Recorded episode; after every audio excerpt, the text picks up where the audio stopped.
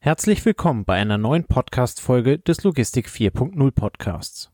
Die heutige Episode ist powered by Board. Das heißt, der Kontakt zu unserem Gast entstand über das Netzwerk der Firma Board und die Produktion der Folge wird von Board als Patreon 4.0 unterstützt. Board bietet eine einheitliche Entscheidungsfindungsplattform für Analytics, Simulationen, Planung und Forecasting, um die Unternehmenssteuerung zu modernisieren und die Agilität zu steigern. Board hilft, Logistik 4.0 zu verwirklichen, weshalb wir für diese Folgen zusammenarbeiten. Wir wünschen dir viel Spaß mit der heutigen Powered by Board Folge. Moin Moin und herzlich willkommen bei einer neuen Folge vom Logistik 4.0 Podcast. Auch heute wieder mit dabei Andreas. Moin Moin Andreas. Hallo, Servus. Andreas, heute sind wir nicht allein. Wir haben einen Gast dabei. Hallo Ulrich. Hallo, grüß euch. Ulrich ist uns äh, heute zugeschaltet. Ich weiß gar nicht von wo. Wo sitzt du gerade? Aus Hamburg kommst du? Ja, ich wohne in Hamburg und bin in Gesamt-Norddeutschland, manchmal Deutschland tätig. Mhm. Ah, cool. Äh, ja, aus Hamburg endlich mal wieder ein Norddeutscher mit dabei. Irgendwie konzentriert sich der Podcast äh, doch dann auf den, auf den Norden Deutschlands, äh, haben wir gerade im Vorgespräch schon festgestellt. Ähm, Ulrich ist heute tätig bei der KPMG als Logistikberater ähm, und genau das äh, soll eigentlich auch heute unser, äh, unser Thema sein. Ähm, äh, Versicherungsbranche, Logistik, äh, Ulrich, du bist in beiden Feldern Experte und äh, quasi den ganzen Tag dort tätig. Ähm, was haben die beiden gemeinsam? Was, was, was unterscheidet die beiden voneinander? Ähm, die Leute, die in der Branche arbeiten. Das sage ich auch gleich ganz klipp und klar. die zweite Hälfte meines Berufslebens arbeite ich in der Logistikbranche und das sehr bewusst weil ich in der ersten Hälfte meines Berufslebens Leute getroffen habe, mit denen ich heute nicht mehr so viel zu tun haben möchte. Es ist halt immer noch so, muss man ganz ehrlich sagen, dass auch ähm, in der Versicherungsbranche äh, Menschen charakterlich aufzufinden sind, äh, die in dieser ehrlichen, bodenständigen und seriösen Branche wie der Speditions- und Logistikbranche in den seltensten Fällen aufzufinden wären. Und es auch dadurch sich unterscheidet, dass in der Versicherungsbranche, egal ob Industriefirmen oder Personenversicherungsgeschäft, ähm, sehr häufig noch ähm, nicht immer seriös gearbeitet wird. Ich bleibe da mal ganz vorsichtig. Ich rede auch nicht über Personen oder über Gesellschaften, aber nicht immer seriös und auch manchmal am Kunden vorbeigearbeitet wird. Und das kann sich weder ein Spediteur noch ein Logistiker noch irgendeiner Dienstleistung unserer Branche kann sich das erlauben. Ist das so, ja, ist das so einigermaßen beantwortet? Also ich, ich könnte noch tiefer gehen, aber ähm, naja, für uns, danke, für uns ist eingemacht. Für uns ist das ein schönes Lob, glaube ich. Und ähm, ja. wenn man jetzt als Logistiker so drüber nachdenkt, dann kann man sich ja auch sagen, ja, das deshalb, also es gibt ja auch viele Kollegen, die deshalb bei uns arbeiten, in der Logistik arbeiten, weil es mhm. hands-on ist, weil es äh, durch, zu durchblicken ist, ähm, weil man, also für mich ist das so, weil ich niemandem etwas verkaufen muss. Also das ist so vielleicht auch der Unterschied zur Versicherung, ne, wo du halt schon Kennzahlen hast, denen du folgst, wie in der Logistik auch, aber Sales-Kennzahlen sind vielleicht nochmal etwas anderes als, als ich muss gute Qualität erreichen, ich muss gute Kosten erreichen und das zeichnet die Logistik aus. Ja, ja super.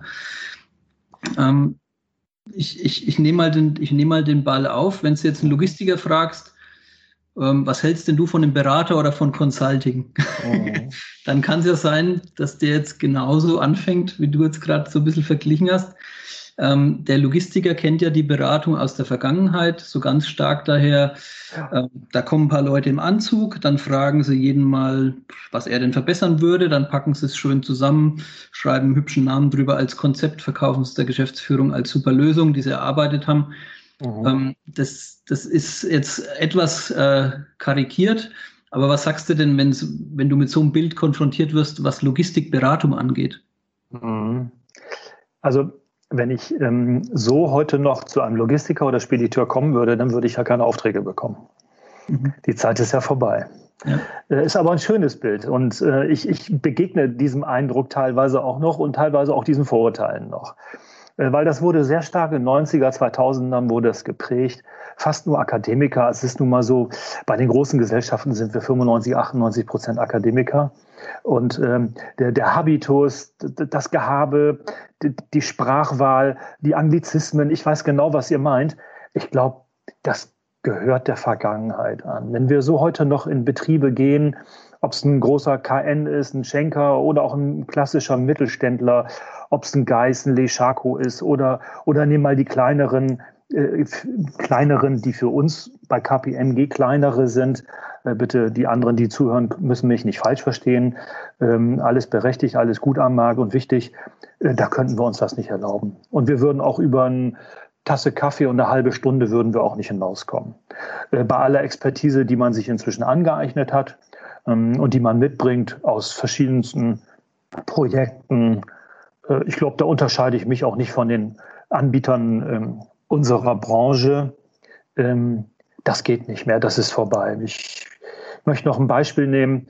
Ich habe vor kurzem war ich sogar derjenige, der sich fühlte wie ein Rocker und derjenige, der mir gegenüber saß, war, war wirklich ein Geschäftsführer eines mittelständischen Betriebes, knapp über 100 Millionen und der hatte ein, ein relativ, ähm, sag ich mal, sehr klassisches hanseatisches Auftreten mit dunkelblauem Anzug, mit weißem Hemd und mit Krawatte und ich hatte Ihr könnt euch das vorstellen, eine Kombi an ohne Krawatte und äh, kam mit einem fröhlichen Hallo rein und äh, ich musste, ich musste schon zusehen, wo ich da bleibe mit meinem Verhalten.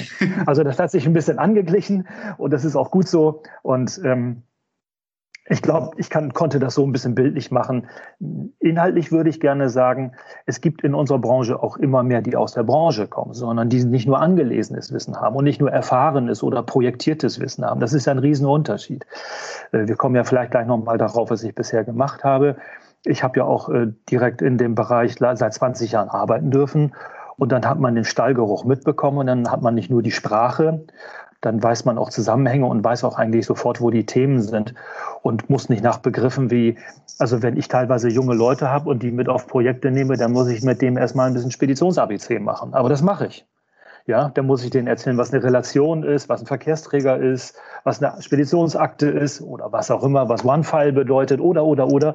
Aber das geht dann auch irgendwie. Dann machen wir ein paar Stunden, dann sind die konditioniert und dann, und dann geht's los. Ne? So, ja. Also das, das kennen wir ja auch, dass wir so das Modellauto vom Schreibtisch holen und sagen, das ist ein Auflieger und das ist ein Hängerzug und das ist eine Hebelbühne. Ihr wisst, was ich meine, ne? genau. Und das ist, äh, ja, aber dann geht das relativ schnell und dann haben wir natürlich aufgrund unserer Muttermilch, äh, Beratermuttermilch, die wir aufgesogen haben, haben wir dann natürlich schnell auch eine Affinität, können uns in Betriebsvorgänge reinversetzen durch verschiedene Erfahrungen, die wir gesammelt haben. Und ich glaube, das ist für den Kunden mindestens genauso wichtig wie äh, den, den Branchensprech zu beherrschen. Also so eine gute objektive Brille aus anderen Branchen, aber auch schon wissen, was in der Speditions- und Logistikbranche die immer so halbe halbe ist, Hälfte Logistik, Handel, Retail und die andere Hälfte Spedition, Logistik, Transport.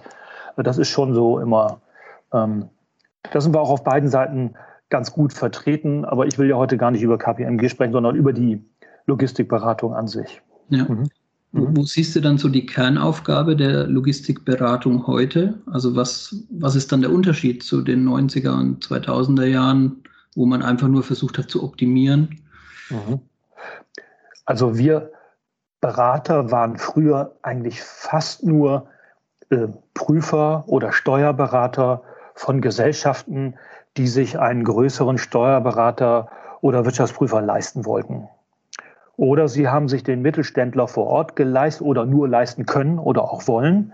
Dann waren, waren das die Hauptaufträge, die wir verfolgt haben. Und in den letzten Jahren hat sich das Profil der mittleren und größeren Beratungshäuser etwas geschärft, insofern, dass wir aus Industrie und Handel gelernt haben, was Logistik bedeutet und den Transfer jetzt auch leisten können in der Branche. Die Aufgabe ist insofern anders geworden, dass wir heute mit dem Digitalisierungs- und Innovations-Know-how, was wir haben, dass wir das auch dem Spediteur sowie dem Logistiker anbieten können. Obwohl, auch da sehen wir dass jeder nach, der vielleicht dieses, eventuell dieses Podcast hört, da freue ich, freue ich mich ja drüber, die Logistiker sind viel näher in der Innovation, in der Digitalisierung und auch weiter als die meisten Spediteure, weil die Anforderungen in der reinen Logistik, Kontraktlogistik ja doch technisch, brauche ich hier nicht zu sagen, la la la, äh, viel höher sind und viel, viel aktueller sind als das, wie der Spediteur manchmal noch mit einer Handakte oder mit einer Excel-Tabelle äh, noch ein bisschen hinterherhängen kann und zum Beispiel noch durch persönlichen Dienstleistungsservice oder wie auch immer durch persönliche Bindung, Entschuldigung, ähm, noch ein bisschen eher Punkte machen kann.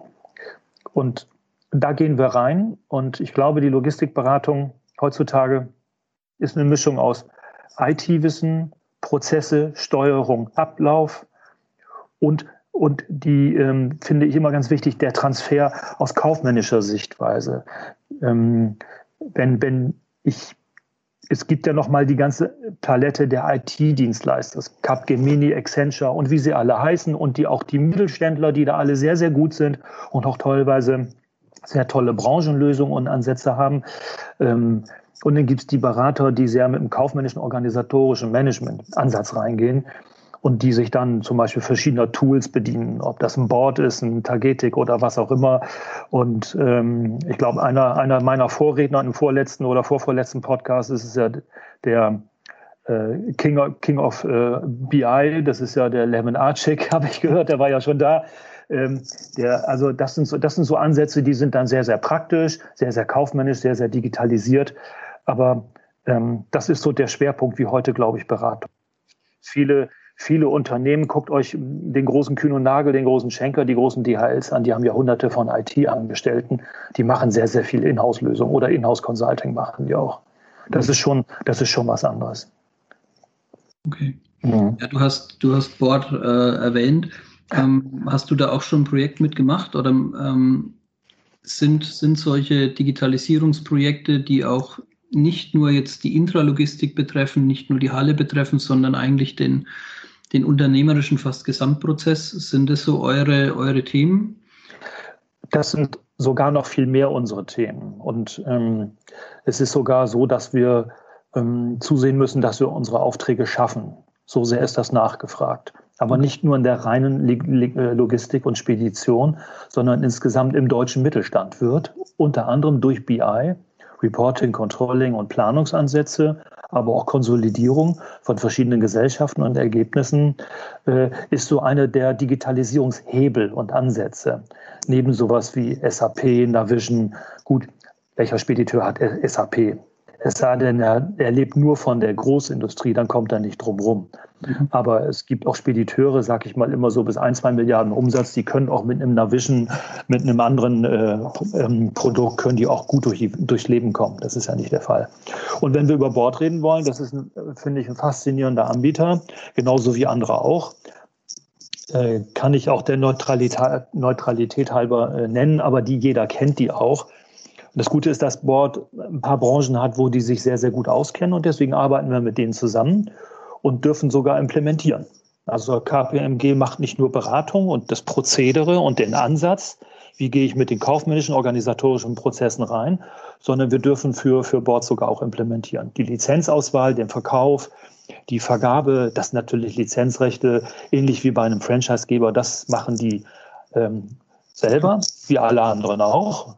Aber ähm, wir dürfen die Beratung, PMO und auch die Implementierung ähm, zu einem ganz großen Teil dürfen wir die leisten und haben da gute Erfahrungen. Mhm. Kannst du da so ein bisschen beispielhaft sagen, ähm, welche Probleme ihr dann damit löst mit solchen Tools oder welche, wie solche Projekte aussehen können? Ähm, mhm. Ich bin ja ein positiver Mensch, das merkst du ja schon. Ich würde eher mal sagen, was denen das bringt. Also denen bringt das, dass sie überhaupt erst mal im 20., 21. Jahrhundert ankommen. Weil was wir teilweise vorfinden, ist ja, dass die heute noch, äh, sorry für den laxen äh, Ausdruck, aber die, die schruppen ja teilweise noch Excel aus verschiedensten Bereichen des Unternehmens zusammen und wundern sich dann, wenn sie Fehlerquellen haben. Ähm, es werden unterschiedlichste ITs gefahren, unterschiedliche Systeme und dass die natürlich eine heterogene Welt darstellen und keine Single Truths, das ist ja auch ganz klar, dazu muss man auch kein großer Spezialist sein. Und was diese Projekte können, ist, dass die äh, Daten, Informationen, Neudeutsch KPIs und, und, und, und, und zusammenführen und man daraus Ableitungen treffen kann, Entscheidungen vorbereiten kann. Man kann dadurch nicht nur sein Reporting zusammenstellen, sondern ähm, Controlling für Mitarbeiter, für Produktion, für Abläufe, natürlich auch für, egal ob das Touren sind oder, oder, oder, oder Planung. Und, ähm, und man kann natürlich auch Abweichungen feststellen. Das ist immer ganz wichtig. Und viele ja, doch auch größere mittelständische Spediteure, mehr als Logistiker, muss ich doch mal schon ein bisschen sagen. Nicht als Kritik, sondern das ist noch so ein bisschen so ein Systemthema, das hängt noch ein bisschen hinterher. Die sind häufig nicht so ganz sauber in der Definition, mit wem mache ich wirklich gutes, sauberes Geschäft, DB 1 bis 4 als, Beispiel, als Stichwort. Mhm. Es geht hoch bis Unternehmen mit schon mehr als einer Milliarde Umsatz. Und auf der anderen Seite bringt das natürlich eine Riesenklarheit.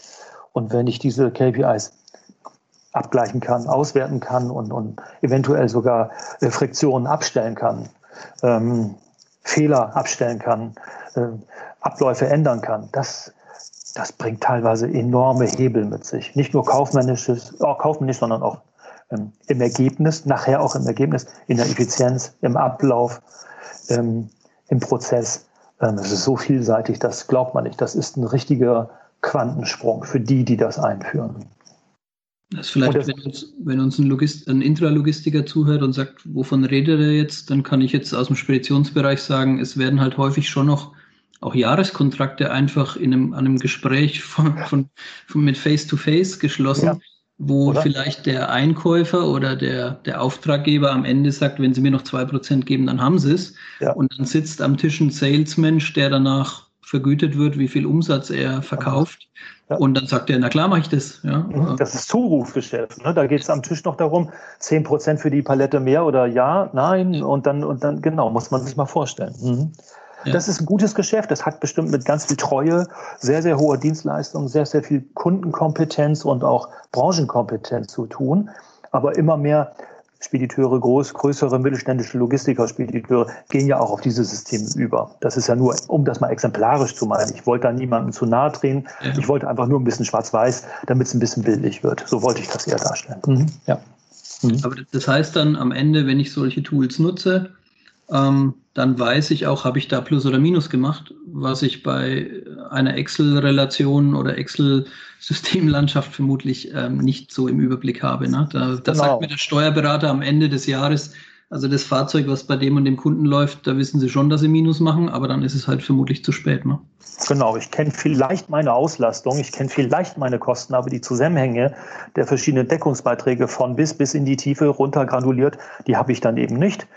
Äh, und äh, ja, viel mehr brauche ich da, glaube ich, nicht zu sagen. Das kann sich jeder vorstellen. Ja. Viel mehr Details und, und, und wir kennen das alte Zahlen, ähm, das alte Zahlenbild, Shit in, Shit out. Äh, das wissen wir auch. Ja, das sage ich mal so locker, sorry. Ähm, es wird immer besser, je besser es sortiert wird und, und aufgearbeitet wird. Und ähm, die fühlen sich auch sofort besser, die das machen. Es, geht, es ist für sie sofort eine Verbesserung, ganz schnell zu spüren. Schon in den ersten ein, zwei Wochen solcher Projekte. Das heißt, Ulrich, was du gerade erzählst, ähm, legitimiert ja dann schon die Existenz eines Beraters relativ gut, weil das Know-how, was eigentlich von euch zum Spediteur, zum Logistiker gebracht wird, ist ja kein klassisches Logistik- oder Spediteurs-Know-how, wo ich irgendwie mich mit Fahrzeugen, mit Flurförderfahrzeugen auf der Fläche beschäftige, sondern eigentlich ist es der unternehmerische Überbau. Ne, der das machen wir auch. Äh, das okay. machen wir aber nicht in der Tiefe. Okay. Ähm, und, ähm, und da rede ich nur, nicht nur von meiner äh, Gesellschaft, sondern insgesamt sind wir da in der Logistikwirtschaft noch nicht so noch nicht so eingedrungen. Wir sind da mehr Prozess- und Optimierer sind wir. Wir sind diejenigen, die in Organisationen und im Management helfen, aber nicht unbedingt, wie du sagst, ähm, in der reinen Logistik, sondern eher dann in so kaufmännischen, organisatorischen Fragen. Und wir sind da auch nicht die, diejenigen, die hm, alles besser wissen, sondern wir erarbeiten ziemlich häufig auch mit den, mit den äh, Auftraggebern die Themen. Wir nennen das immer, wo ist Ihr Pain Point oder wo ist Ihr Problem? Und äh, viele, viele Themen können sich unsere Mandanten meistens selbst beantworten. Und die wissen auch, wo die Themen sind. Bloß es gab vielleicht manchmal auch gar keinen Anstoß, weil eine ältere Generation sich noch nicht so mit den Themen beschäftigt hat, weil der, oder es ist gerade andersrum, dass der Jüngere, der übernimmt oder einsteigt, ähm, entscheidet, nein, wir machen den nächsten Sprung. Man merkt, dass Mitarbeiter weglaufen, das kommt ja auch teilweise vor, weil sie das Geschäftsgebaren teilweise zu oldschool finden. Da geht es ja von bis. Und, und was wir dann machen, ist, dass wir erstmal die Themen aufarbeiten, priorisieren und sagen, was können Sie, wollt ihr selber mitmachen? mitmachen oder selber machen und wo und was sollen wir leisten. Schließlich kosten wir auch ein bisschen was, aber man muss endlich auch sagen, äh, inzwischen ist es so, dass die Kosten von Beratern im, im egal in welchem Beratungsfeld inzwischen sich fast alle angeglichen haben. Also es gibt, es ist nicht so, dass ein KPMG das Doppelte, nicht mal das anderthalbfache von einem Mittelständler mit zehn Mann um die Ecke kostet, noch Aufwand berechnet, noch in dem Verhältnis mehr oder weniger bringt. Häufig ist auch so, dass wir sagen, wir binden als Beispiel einen kleineren einfach mit ein. Das machen auch, auch die anderen großen Technik- und IT-Anbieter, die ich vorhin schon genannt habe. Das ist häufig auch so. Nimm Andreas einen Betrieb, 200, 300 Mann, Logistiker, und der sagt, ich habe ja so einen Standard-Hoster, der ist vor Ort, mit dem arbeite ich in IT-Dienstleistungen zusammen, der kennt das System, den nehmen wir dann zum Beispiel in das Projekt mit rein. Mit dem, wir würden nie ohne den arbeiten. Das ist überheblich. Und da fehlt auch ein bisschen so der Einblick ins tägliche und der kann uns Dinge innerhalb von zwei Minuten am Tisch erklären, wo wir sonst täglich am Ende einer Besprechung nachfragen müssen und, und große Löcher bauen. Das wollen wir gar nicht. Das sind so die Themen, wie wir da auch im Alltag mit, mit Groß, Klein, beziehungsweise auch mit Mitnahme der Mitarbeiter der Unternehmen auch zusammenarbeiten. Das ist immer besser, wenn die dabei sind, dann nehmen die das Projekt auch besser an. Ähm, das ist eine gute praktische Erfahrung, die wir gesammelt haben. Mhm. Hast du ein paar, hast du ein paar Tipps, wo du sagst, so findet ein Mittelständler, ein Logistiker, ein Spediteur seinen, seinen passenden Berater, wenn man mhm. so sagen kann?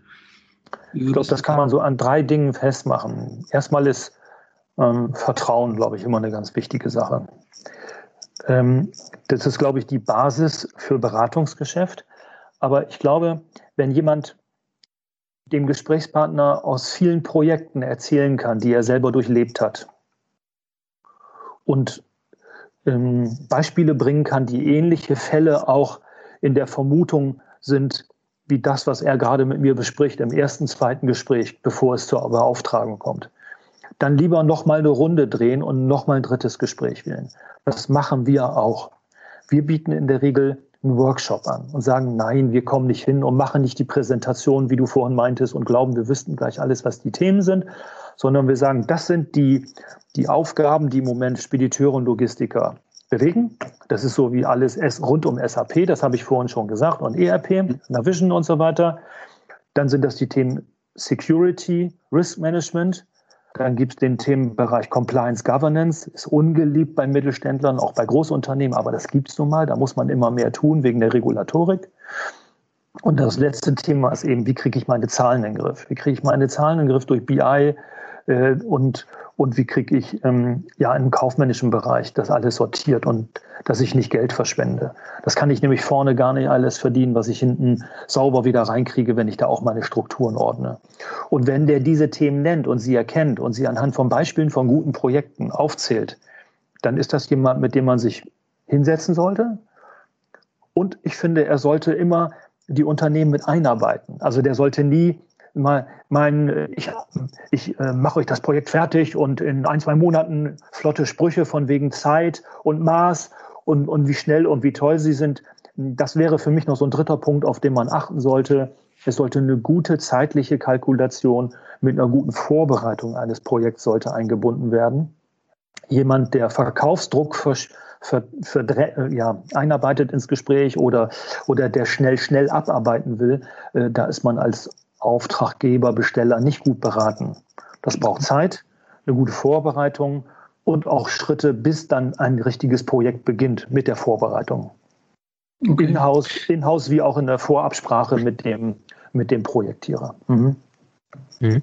Ähm, für, für mich stellt sich die Frage, oder was, was für den Hörer vielleicht ganz spannend ist, wer ist denn eigentlich euer Kunde? Ne? Also du, du, hast vorhin gesagt, es gibt ganz klar äh, logistiklastige Kunden, die da technisch deutlich weiter sind ähm, und halt eben viele Kunden aus dem, aus dem Speditionswesen, die aber halt eben, nennen wir das mal technisch, noch etwas rückständiger sind ähm, äh, welche, welche Unternehmensgröße, welche Personalstärke oder sonst irgendwelche Dinge ähm, sind so für euch Mindesteinstiegsbarriere, um also beim, beim Kunden hinzugehen? Hintergrund meiner Frage ist, ja. ähm, äh, gerade in diesem Logistik 4.0 Bereich ähm, dreht sich halt eben sehr viel und so wie du gerade gesagt hast, ihr setzt euch hin, ihr analysiert Prozesse.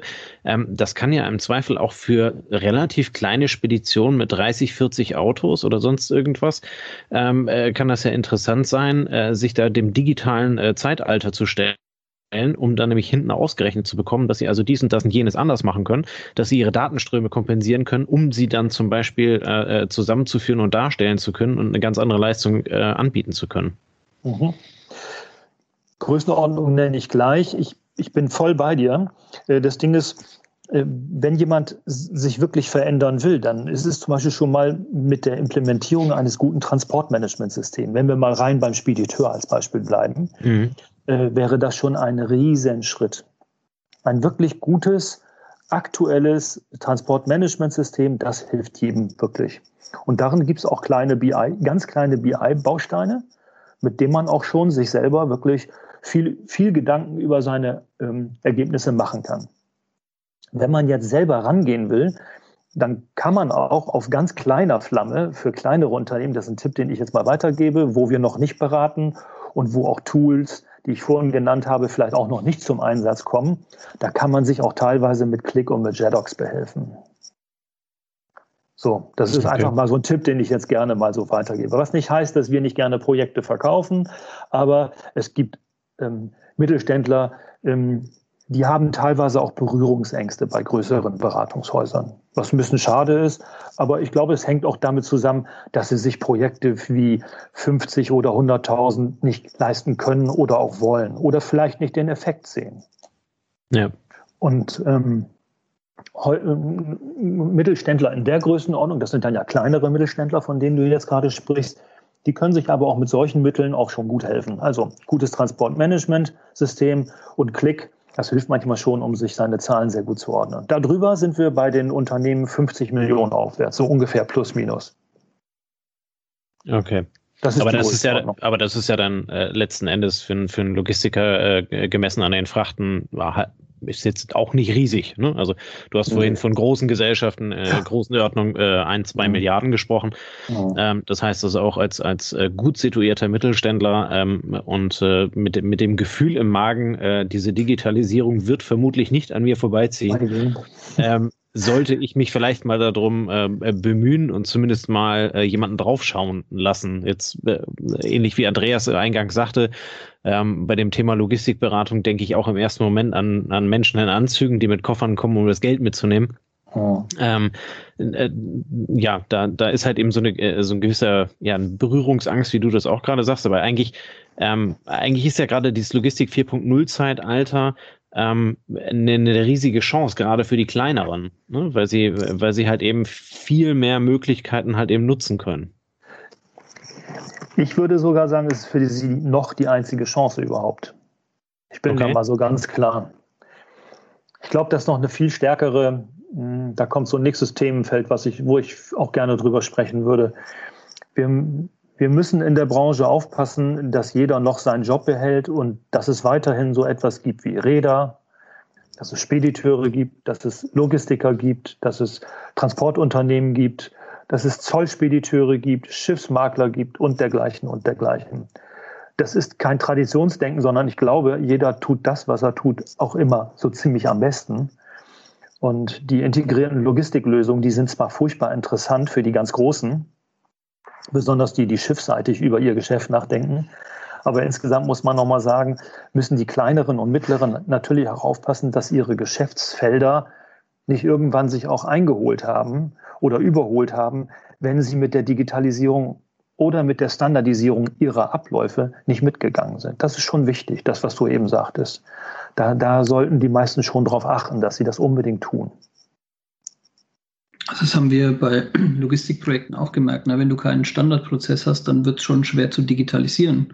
Ja. Weil, weil du natürlich nicht jede, äh, jede Sonderlocke irgendwie in, in Software gießen kannst, sonst, äh, sonst Zu teuer. Genau. Kannst du auch nicht. Ist zu aufwendig, zu teuer, du bist zu langsam. Und ja. irgendwie musst du so, wir sagen immer im Gespräch, du musst so 80 Prozent deiner Abläufe, musst du in eine Leitplanke gegossen haben. Es muss für alles ein, eine, eine Handlungsanweisung fürs Unternehmen geben, für die Angestellten, die das entscheiden, die managen. Und es muss für 80 Prozent mindestens, muss der Ablauf und die Prozesse müssen beschrieben sein und musst du deine Kosten im Griff haben und konkret berechnen können. Und alles andere obendrauf, das ist Anpassung, Bereitschaft des Auftraggebers, des Verladers, wie auch immer, ein bisschen mehr zu zahlen, weil du besser bist, weil du dich doch eventuell unterscheidest. Ich hatte wieder vor kurzem so ein Beispiel, da macht jemand Hotellogistik für so acht bis zehn Millionen.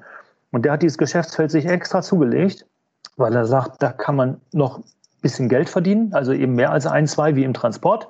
Da kann man ein bisschen mehr machen.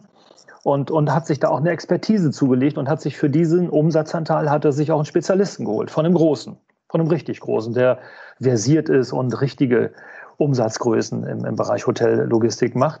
Und das ist für die zum Beispiel hm, aber auch mit Digitalisierung verbunden gewesen. Und die haben dadurch auskömmliches Geschäft jetzt im zweiten, dritten Jahr.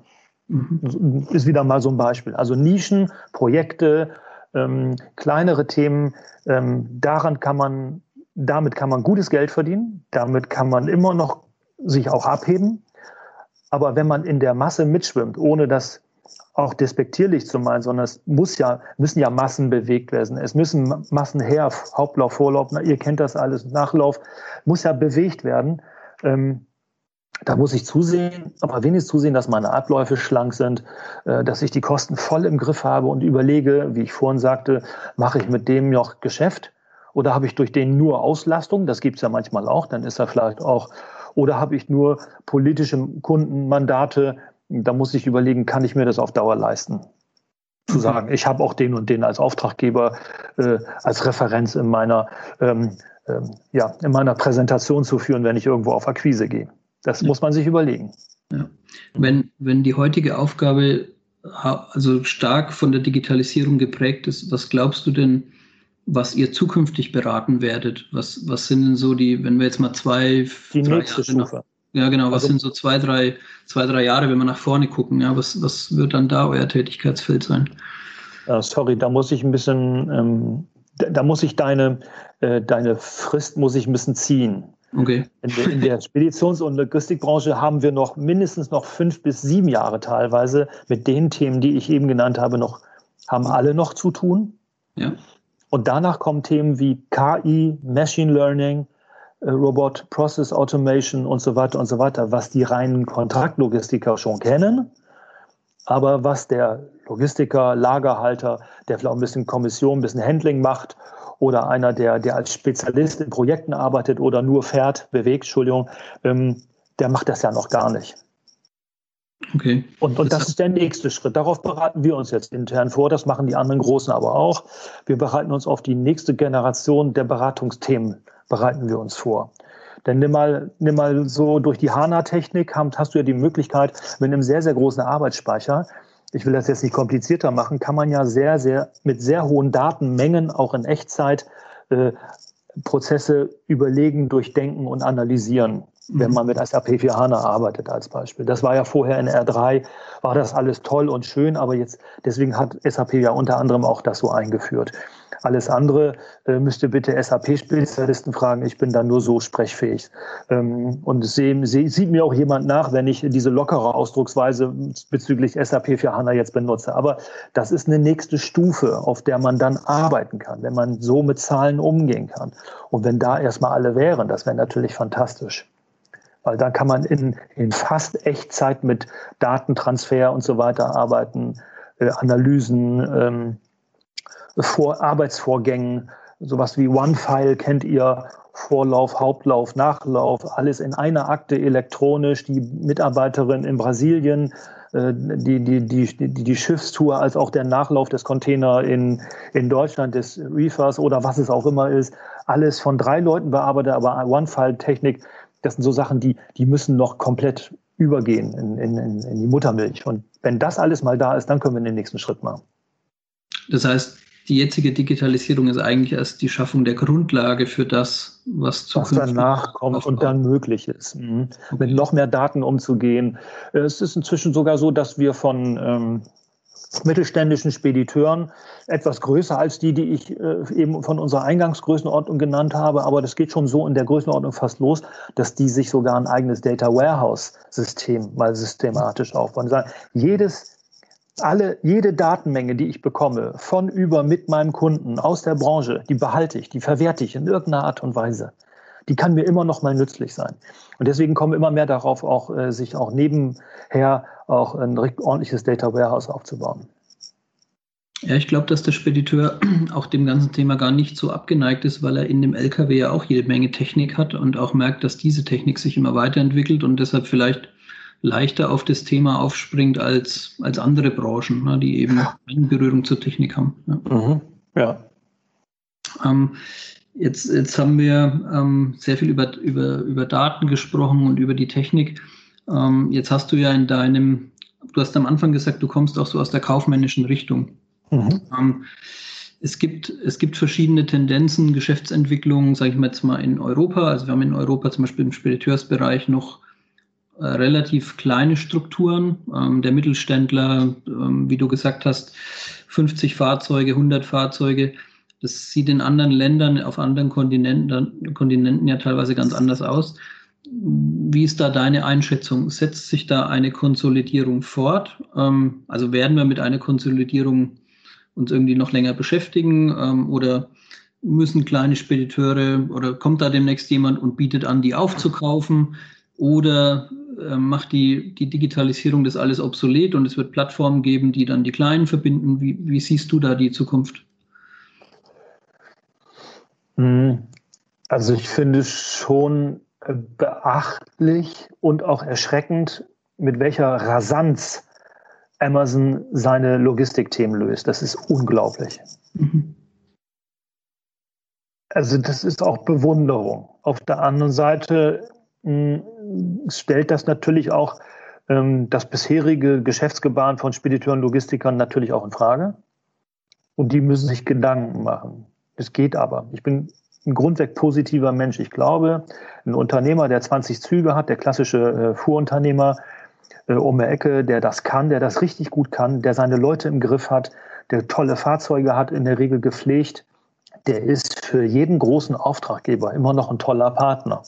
Und wenn es solche Konzepte gibt, jetzt mal verglichen Amazon mit so jemandem, der 10, 20 Fahrzeuge hat oder auch der einer, der drei gute hat und auch selber fährt. Das kann es alles noch weiterhin geben, aber auch der muss mit, mit Technik mitgehen. Und ich glaube, es wird immer mehr sowas wie geben wie, hm, die großen, mittleren werden näher mit ihren, Trans mit ihren Dienstleistern insgesamt näher zusammenrücken. Sie werden viel mehr eine Einheit sein müssen. Also es gibt ja sowas, dass die, ähm, die Fahrzeuge mit, der, mit dem Logo haben, für den sie fahren, nur um so mal Bild, Bilder jetzt zu benutzen. Das gibt ja schon seit längerem. Aber auch viel eventuell auch Finanzierung über den über den Großen oder dass der ihnen auch hilft bei den Abläufen. So kommen sie auch in die Ablaufstechnik ran. Das heißt, sie übernehmen auch Technik und IT. Die übernehmen sie dann als Beispiel. Spielen sie sich as a Service oder irgendwie eingeloggt, spielen sie sich dort ein und brauchen sich nicht so große selbe, selb, große Systeme selber zuzulegen. Und das sind nur so kleine Beispiele dafür, dass, glaube ich, auch ein, ein richtig kleiner mit einem großen zusammen Geschäfte machen kann und beide davon was haben, weil jeder das macht am besten, was er gut kann. Und genauso wird es ähm, eine große Bewegung noch geben bei der Nachfolgethematik. Es gibt ja viele Unternehmen, wo jetzt die dritte, vierte, fünfte Generation drankommt. Ähm, ich habe teilweise, ich habe in meiner vorigen Tätigkeit viel Verbandstätigkeit gemacht und habe mitbekommen, wie Leute mir mit Tränen in den Augen gesagt haben, meine Tochter, mein Sohn, mein Enkel, Neffe will nicht übernehmen. Mhm. Das, das, das ist wirklich kein seltenes Gespräch gewesen. Egal, ob es jetzt ein Logistiker war oder was es ja in ländlichen Regionen auch häufig gibt, dass einer äh, noch äh, eine, eine, Sandkuhle hat oder dass er noch, äh, was weiß ich nicht, äh, Recycler ist. Ihr wisst, diese Gemischtbetriebe gibt es ja häufig auch. Mhm. Alles hat alles seinen, seinen, seinen Wert auch vor Ort, je nach Region. Ähm, da gibt es aber auch immer mehr in diesen Generationen, die trotzdem studieren gegangen sind. Die haben gesagt, nee, eine reine Speditions- oder eine reine Kaufmannsausbildung reicht mir nicht. Ich will studieren. Ich habe ein paar Jahre in einem Betrieb gearbeitet. Ich hatte das Glück, bei dem, dem zu arbeiten und hatte, habe Erfahrung sammeln können. Und ich will aus dem Betrieb was machen. Und ich will den größer, zukunftsfähig machen. Und ich will den, ähm, werde jetzt kein, kein Gigant werden, aber ich will den als Platzhirsch oder in einem Ausschnitt will ich den richtig gut machen. Und das machen diese jungen Leute ziemlich gut, weil die sind kaufmännisch, organisatorisch und natürlich sehr IT-nah und haben, haben Lust auf Prozesse und Abläufe. So, und dann noch kommen wir noch zu den ganz Großen. Die haben natürlich im Moment das Geld, wenn man überlegt, so wie jetzt gestern die Meldung, hm, Kühn und Nagel ähm, gewinnt, gewinnt ein Apex für sich. Das ist natürlich, das sind Größenordnungen, das sind ganz große Kuchenstücke.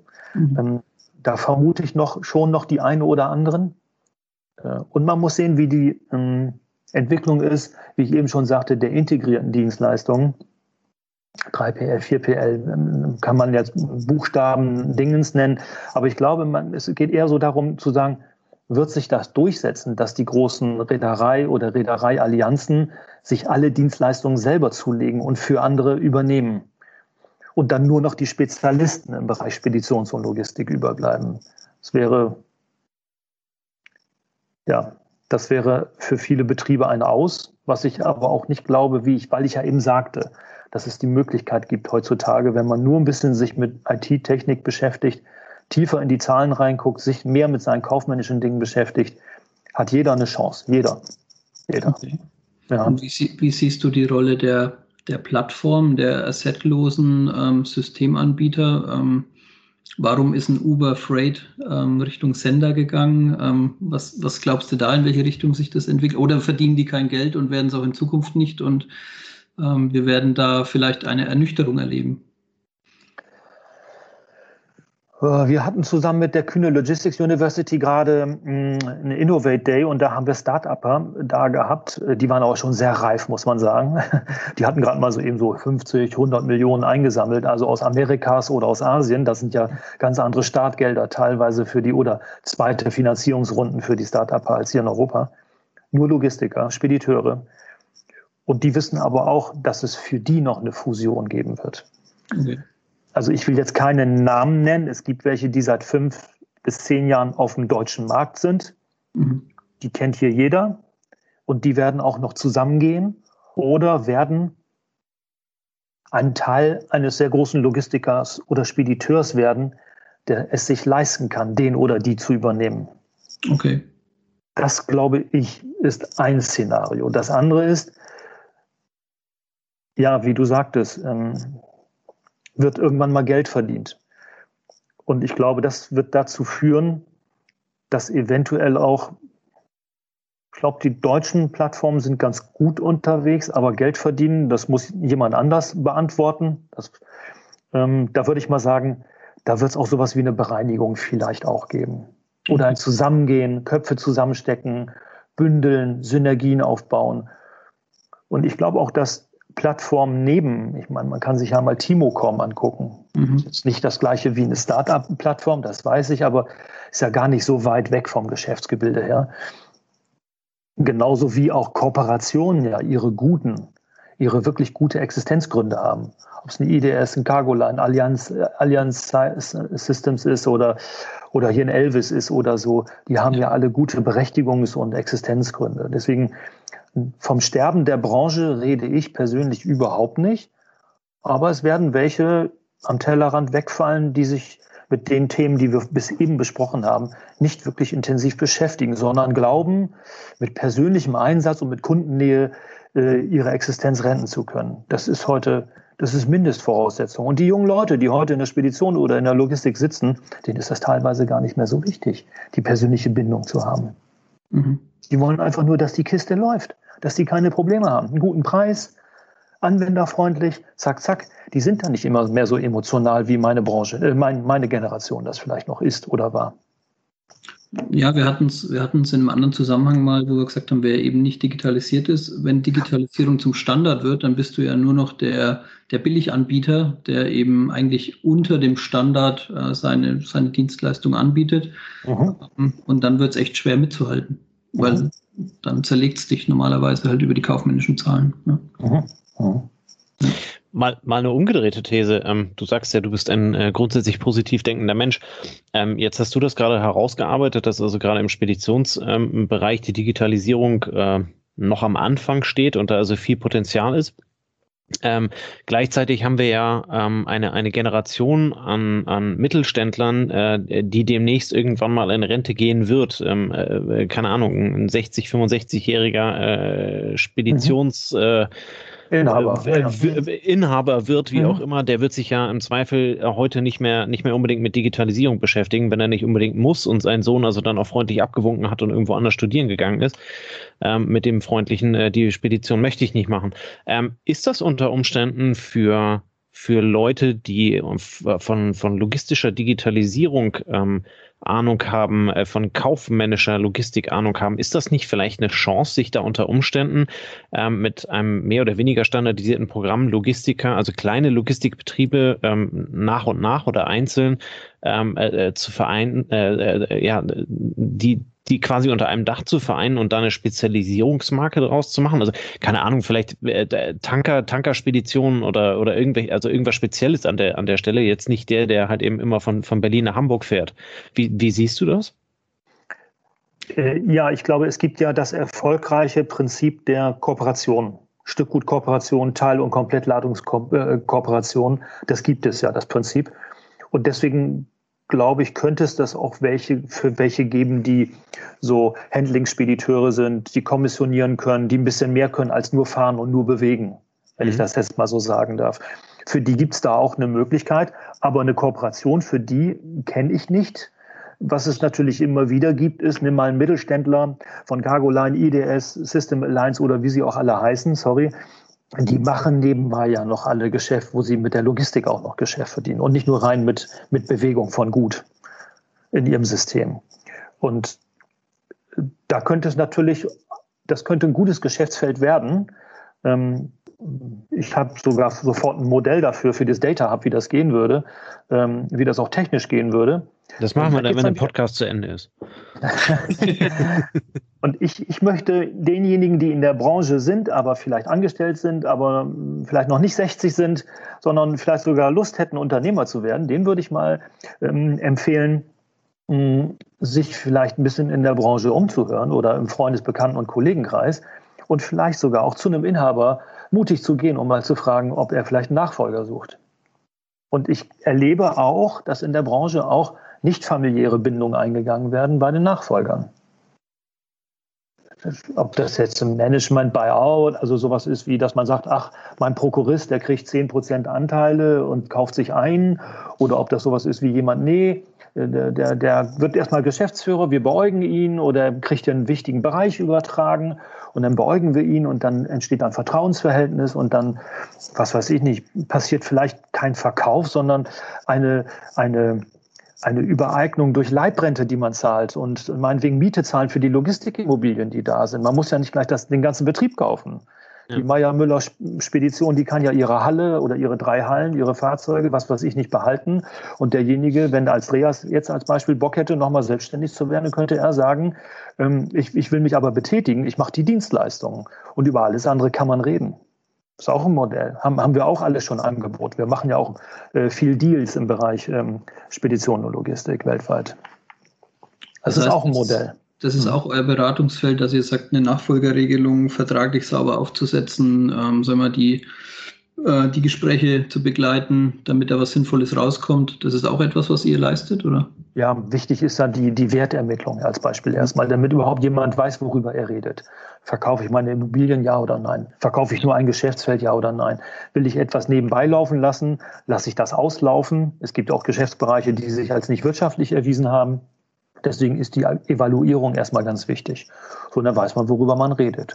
Und dann gibt es das Thema, ja, Nachfolger da, ja oder nein? Oder gibt es einen Erwerber und wie ist der Erwerber ähm, geschaffen? Ist das so ein institutioneller? Ist das jemand, der im Grunde genommen, äh, ich übertreibe jetzt mal, jemand, dem Rendite als aller, das Allerwichtigste ist? Oder kann ich an jemanden das Unternehmen übertragen, wo ich weiß, ähm, die Meier Müller Schulze KG, die gibt es vielleicht auch noch in 20, 30 Jahren, weil das Logo wird als Qualitätssiegel ähm, beibehalten und der Name wird eben mitgekauft, aber wird auch mit genutzt und darf auch genutzt werden. So. Und dann geht es in die Verhandlung. Steuerrechtlich, erbrechtlich, gesellschaftsrechtlich, handelsrechtlich, was muss ich alles bedenken? Dann werden die Verträge aufgesetzt, dann gibt es viel Köpf, Köpfe beieinander. Das passiert teilweise in sehr, sehr kurzen, kleinen Abständen. Ich habe schon Kollegen bei uns draußen im Empfang schon mit Pizzapackungen auf dem Bauch einschlafen sehen und auch morgens aufwachen sehen. Das ist schon Wahnsinn, was die da teilweise leisten, wenn die da eine Woche so an so einem, an so einem Merger da äh, rumknabbern. Und äh, ja, und das machen wir, ja. Das okay. ist interessant. Mhm. Ja. Habt ihr noch ein paar Steuerberaterkollegen, die, die da, da entsprechend auch unterstützen können? ja. Ja. ja. ja. spannend, super. Mhm.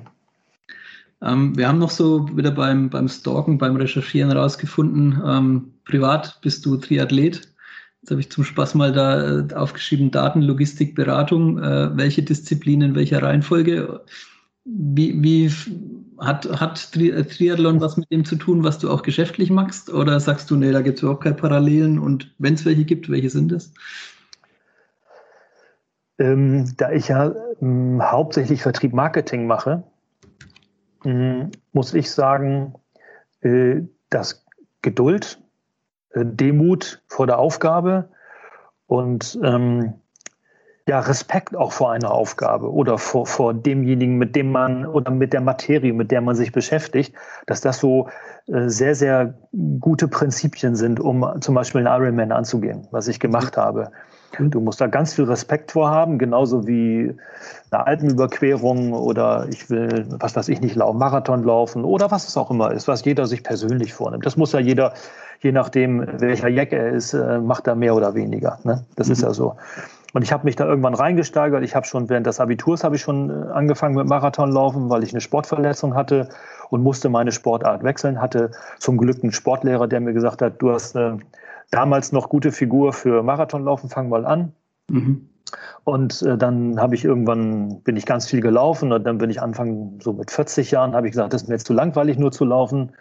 Dann habe ich mir Schwimmunterricht genommen dann habe ich mir ein schönes Fahrrad gekauft und so hat sich das dann gesteigert. Und ähm, und so ist das auch, wenn man sich mit geschäftlichen Partnern annähert. Das, das kann nicht von heute auf morgen gehen. Da muss Vertrauen aufgebaut werden, eine Beziehung. Ähm, der eine muss was vom anderen halten. Und das wird übrigens, das wollte ich vorhin noch sagen, das wird in der Spedition und in der Logistik auch immer bleiben. Da wollte ich auch nicht falsch verstanden werden. Das habe ich vorhin vergessen noch zu sagen. So was wird es immer noch geben, aber das wird immer weniger Platz einnehmen. Aber trotzdem, ja, da gibt es Parallelen, ja. Okay. Und ich, man, man kann bloß sowas nicht jedes Jahr machen. Ne? Also so ein, sowas wie ein Ironman, das braucht nicht nur Vorbereitung, sondern das ist ja auch so intensiv im Training nachher.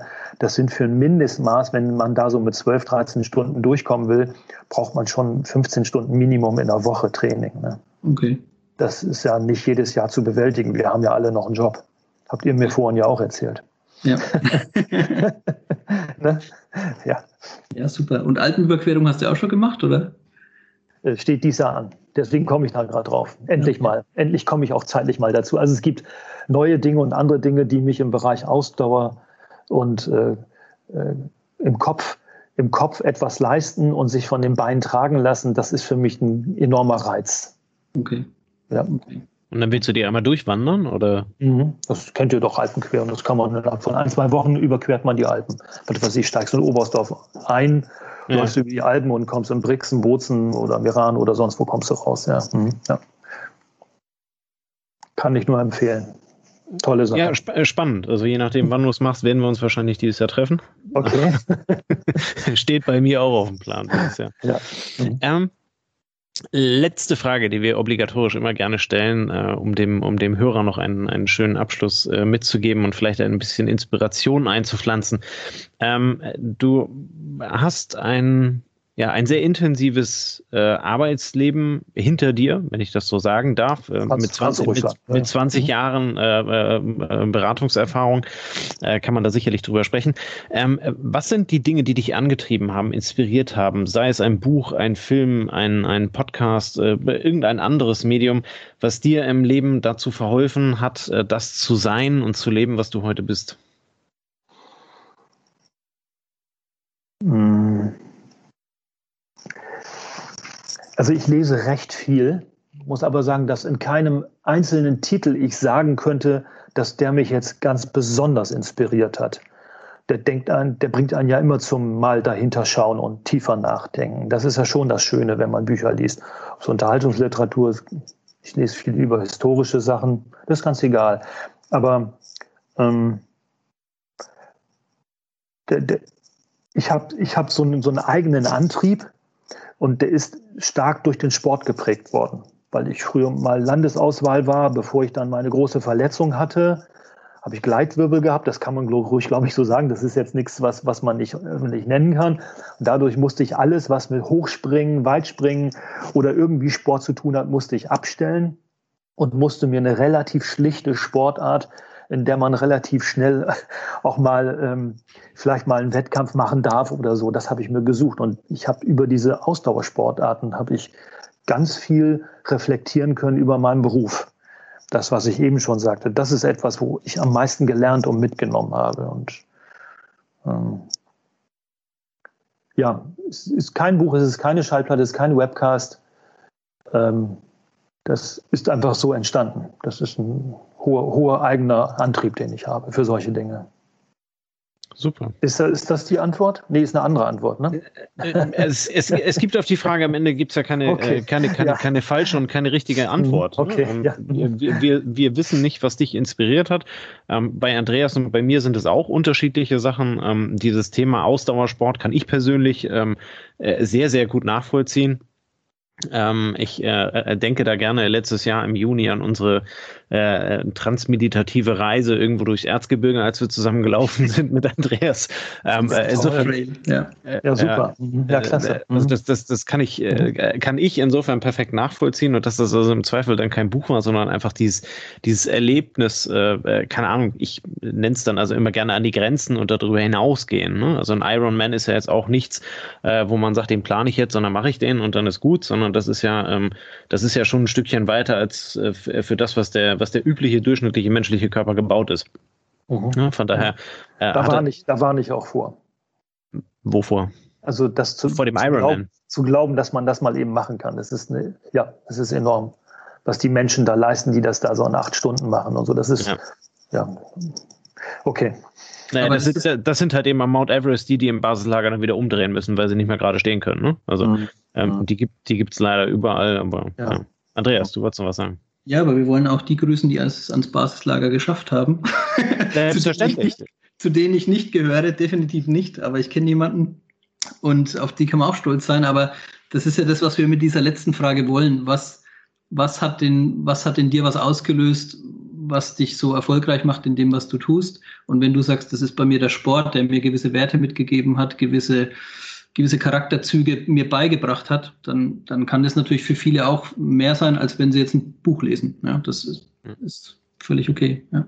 Buchempfehlungen habe ich einige, ja. Aber ähm, ich empfehle auch gerne die Verkehrsrundschau und die Deutsche Verkehrszeitung. ja. Aber äh, das ist ja, glaube ich, was anderes, ja. ja. Ja. Naja, und ganz am Ende, um das, äh, dabei aufzusetzen äh, mit, mit dem Basislager, also jeder, der aufsteht und hat dementsprechend was macht, der ist ja auf jeden Fall weitergekommen als der, der sitzen geblieben ist. Das gilt genau. ja im Berufsleben wie im sportlichen Leben auch. Genau. Super, Ulrich. Äh, vielen lieben Dank für deine Zeit, äh, für die tollen, äh, vielen Dinge, die du uns äh, berichtet, mitgebracht hast und ein bisschen davon erzählt hast. Das ist für uns immer ja sehr lebendig. Für mich hast du auf jeden Fall dieses, äh, die, äh, dieses Bild des Logistikberaters äh, eindeutig äh, geschärft und verändert. Ähm, ich habe auch schon den einen oder anderen getroffen, äh, die dann halt eben doch auf die Zahlen geguckt haben. Insofern äh, ja, bin ich da sehr froh, dass wir, äh, dass wir so einen versierten Logistik 4.0 äh, Logistikberater an der Stelle einmal hier interviewen durften, äh, der dann also äh, viel davon erzählt hat, welche Möglichkeiten es alles gibt äh, und welche es in der Zukunft halt eben auch ähm, entsprechend geben wird. In diesem Sinne wünschen wir euch einen wunderschönen Freitagabend. Äh, genießt das Wochenende und äh, ja, wer eine, wer eine äh, gute Logistikberatung braucht oder äh, eine Beratung darauf, wie er seine Daten zusammenkriegt, äh, der darf sich dann gerne bei äh, Ulrich melden. Wir verlinken seinen äh, LinkedIn-Kontakt unten äh, selbstverständlich in den Shownotes. In diesem Sinne wünschen wir euch ein schönes Wochenende. Bis dann. Ciao, ciao. Servus. Tschüss. Das war eine neue Folge des Logistik 4.0 Podcasts. Wir möchten dir helfen, neue Themen im Bereich der Logistik zu entdecken, zukünftige Entwicklungen und Trends kennenzulernen und dich zu vernetzen. Um regelmäßig zu neuen Folgen informiert zu werden, werde Mitglied in unserer Gruppe Logistik 4.0 auf LinkedIn oder folge dem Logistik 4.0 Profilen auf Facebook, YouTube oder Instagram. Hast du einen interessanten Themenvorschlag oder möchtest du dich als Interviewgast bewerben? Kontaktiere uns per E-Mail an logistik 4.0 at gmail.com oder auf einem der anderen Kanäle. Alle findest du jeweils in den Shownotes zum Draufklicken. Bei persönlichen Kontaktanfragen an uns schreib uns gerne direkt dein Anliegen dazu, damit wir wissen, wie wir diese Anfrage einordnen können und dich unter dem täglichen Spam schnell herausfischen können. Vielen Dank und weiterhin viel Spaß mit dem Logistik 4.0 Podcast.